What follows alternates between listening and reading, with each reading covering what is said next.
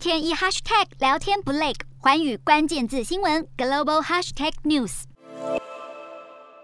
美国联准会今天宣布升息一码来控制通膨，并表示今年将再升息六次。主席鲍尔对美国经济成长前景的谈话基调乐观。美股三大指数在升息结果公布后一度转跌，之后再度回升。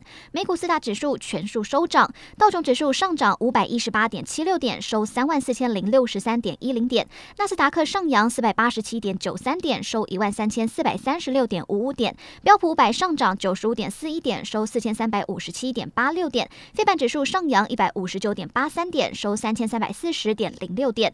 欧洲股市方面，在俄罗斯及乌克兰和谈有望推动下，加上雅股早前强力反弹，欧洲三大股市今天大幅收涨，其中德国及法国股市劲扬超过百分之三，欧洲三大股市全数收红。英国股市上涨一百一十五点九八点，收七千两百九十一点六八点。德国股市上扬五百二十三点四七点，收一万四千四百四十点七四点。法国股市上涨。涨两百三十三点六四点，收六千五百八十八点六四点。